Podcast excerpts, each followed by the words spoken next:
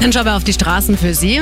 Aktuell haben wir zum Beispiel auf der A94 Passau Richtung München einen Unfall zwischen Feldkirchen West und Riem. Der Standstreifen und auch der rechte Fahrstreifen sind blockiert.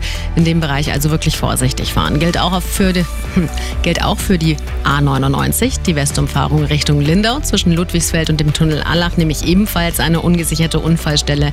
Der linke Fahrstreifen ist blockiert. Die Stuttgarter in Richtung München. Ein Unfall auf Höhe Odelshausen und zwar mit einem LKW die Richtungsfahrbahn weiterhin gesperrt.